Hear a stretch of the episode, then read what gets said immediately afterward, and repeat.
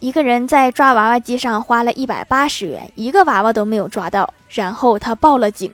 警察来了之后不信也花了一百八十元在那个娃娃机上抓也是一个都没有抓到。后来那个警察以诈骗罪把娃娃机的老板抓起来了。这老板太黑心了吧这难度调到最难了吧。